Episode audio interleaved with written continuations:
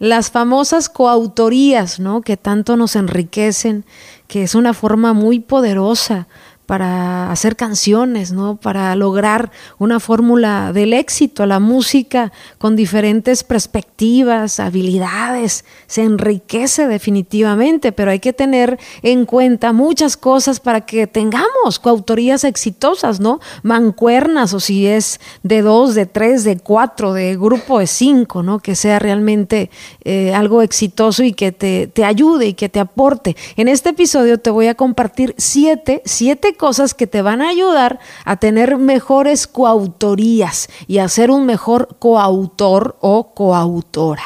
Quédate hasta el final. Estás a punto de entrar al mundo de las compositoras. Una voz que somos todas. Y la primera herramienta que yo considero muy importante en este asunto de las coautorías es la comunicación abierta y honesta.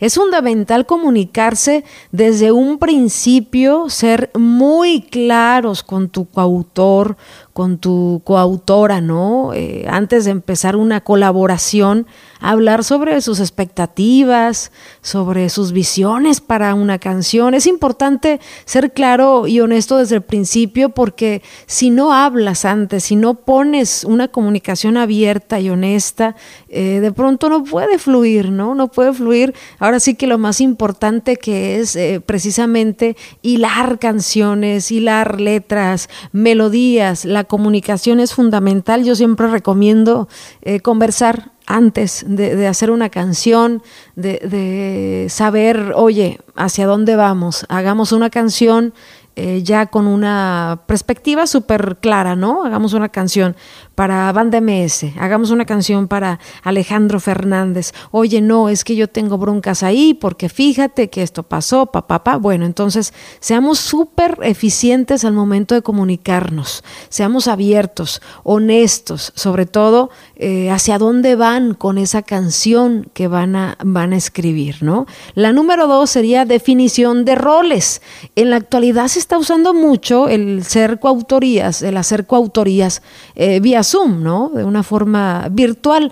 Eh, de pronto hay el pimponeo de, oye, tú eh, haces la melodía y yo le escribo la letra. O, oye, yo tengo aquí una letra, ¿por qué no le sigues con la melodía, no? Es bien importante definir los roles y es que así vamos a trabajar, porque de repente, si el otro coautor o la otra persona no es su fuerte el hacer melodía y tú ya estás de antemano, ahora sí que procurando procurando que él lo haga, de pronto él te va a decir, oye, ¿sabes qué? Eh, no es mi fuerte. O por sacar la canción te va a decir, pues va a ver cómo me sale, ¿no? Pero debes de tener muy claro cuál va a ser tu rol y también qué tipo de rol le vas a dar a tu coautor, si es su fuerte. El número tres, y este es yo creo que el más importante y no estamos tan acostumbrados porque somos, eh, y más en el regional, en otros géneros existe el acuerdo de coautoría, que es el famoso split, ¿no? Un acuerdo, una hojita que se hace después de escribir la canción, donde prácticamente se establece cómo se van a compartir los derechos de autor y las, regalías. Esto puede variar, ¿no? Según la contribución de cada autor y debe ser justo para todas las partes involucradas. El famoso split o el acuerdo de coautoría, incluso yo tengo uno que yo ¿no? Muy básico, obviamente eh, tuve asesoría de, de uno de mis amigos que es abogado de entretenimiento y en realidad es para que quede eh,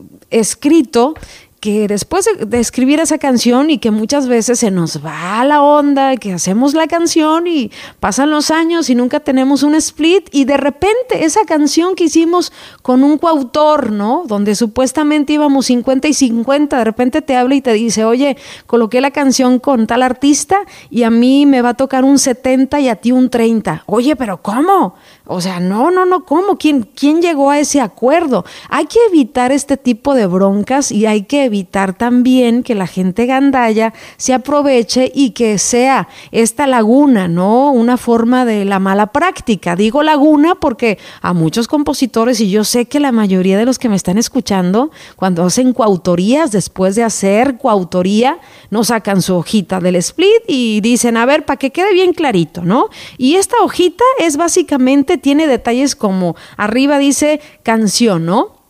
Título de la canción, eh, ya no me gustas. Fecha, no sé, 19 de septiembre de 2023. partes involucradas, nombre del compositor 1, porcentaje de participación, 50, ¿no? Porque es comúnmente una coautoría. Contribución, letra y música de la canción. Eh, nombre del compositor número 2, igual. Porcentaje de participación, 50 contribución, letra y música de la canción, ¿no? Ese es un ejemplo de un split de dos autores, ¿no? O dos autoras. Y, básicamente a veces hay un productor, ¿no? Porque se juntan en grupo, uno que produce, dos compositores o tres compositores, y también tienen que ponerse de acuerdo cuál es el porcentaje de participación de cada uno. En efecto, este tres, que es el acuerdo de coautoría, te repito, es importantísimo para especificar cómo se van a dividir las regalías y no a la hora de la hora. Nunca sabes qué tan lejos puede llegar esa canción. Imagínate que llega bien lejos y uno de los compositores eh, que de repente diga, bueno, eh, yo la coloqué y, y, por tanto, pues a mí me va a tocar un 60% de la canción porque hice una chamba extra, pa, pa, pa. Pero oye, hay que avisar, hay que hacer un acuerdo, ¿no? Hay que tener comunicación. Siempre les recomiendo que hagan por lo menos esto como algo básico, ¿no? Un split súper básico donde cada uno firme y se define el porcentaje que va a tener cada eh, autor con, con, su participación en la, en la canción. Es Súper importante el split. Desgraciadamente no estamos tan acostumbrados en el regional, porque en otros géneros yo he participado en campamentos, he hecho coautorías, por ejemplo, en el pop, en el urbano, en Colombia, por ejemplo, y el split, ese es de regla, ¿eh? Haces tu canción, a lo mejor si es un campamento de tres días, en el cuarto día te dan todos los split y va, firmas, y ahí viene tu porcentaje como compositor. Ahora, esto mismo debemos aplicarlo cuando hacemos coautorías con el amigo, oye, pero es que es mi mejor amigo, ¿cómo crees que me va a agandallar de repente? No, nunca sabes qué tan lejos puede llegar esa canción y créeme que en el momento que hay dinero, en el momento que hay negocio, todo se puede distorsionar. Sé claro desde el principio y no te cuesta nada redactar esa hojita. Como te dije, título de la canción, fecha, los involucrados y el porcentaje que les toca a cada uno de esa canción y su firma. Ese es eso sirve legalmente para defender tú, obviamente tu porcentaje y para que todos estén cubiertos, ¿no? Esa fue la número tres. La número cuatro, registro. Registro es importante, registrar la canción con las sociedades de derechos de autor adecuadas. Se puede hacer un registro previo, ¿no? Obviamente antes de que se grabe, ¿no? Y después, cuando ya se grabe la canción, hay que asegurarse que la editora o si te pertenece a tu editora, bueno, que haya o que exista un registro también, ¿no? En nuestras sociedades de gestión colectiva como autores para recaudar todas las regalías.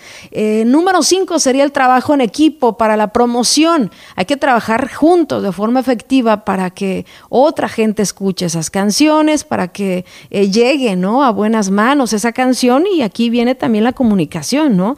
Por ejemplo, yo cuando hago una coautoría, eh, que ya definimos hacia dónde va la canción, nos dividimos la promoción. Yo digo, eh, déjame promocionar esta semana con fulano, perengano, ta, ta, ta. Si no pasa nada dentro de un mes, si no hay respuesta, te toca a ti a ver cuál es tu plan. No, yo creo que le queda bien a esta banda, a este grupo. Bueno, hay que dividirse la chamba y hay que trabajar en equipo para la promoción del tema. Es importantísimo y, y sin egos, con humildad, porque de repente hay coautores que chambean pero no promocionan. Entonces no tiene caso que uno haga solo el trabajo, ¿no? Yo soy muy dada a enviar, eh, de repente tomo fotos de, oye, mira, la, promocioné con fulano y esto me respondió, para que se vea que hay un movimiento y creo que ese trabajo en equipo le da más posibilidades de grabación a una canción. Eh, la herramienta número seis, hay que conservar registros del momento que se escribió la canción, de repente en las coautorías uno solo es el que graba, siempre pide, oye, me mandas el audio de la canción, hay que mantener los registros y conservarlos, ¿no? Así para en un futuro cualquier eh, bronca que exista sobre la colaboración, pues bueno, ya tienes tú también los registros ahí dentro o en tu poder, ¿no? Porque de repente es muy común que uno solo grabe y que el otro coautor ni siquiera tenga la canción, no puede ser así debes de conservar también tú los registros de esa composición.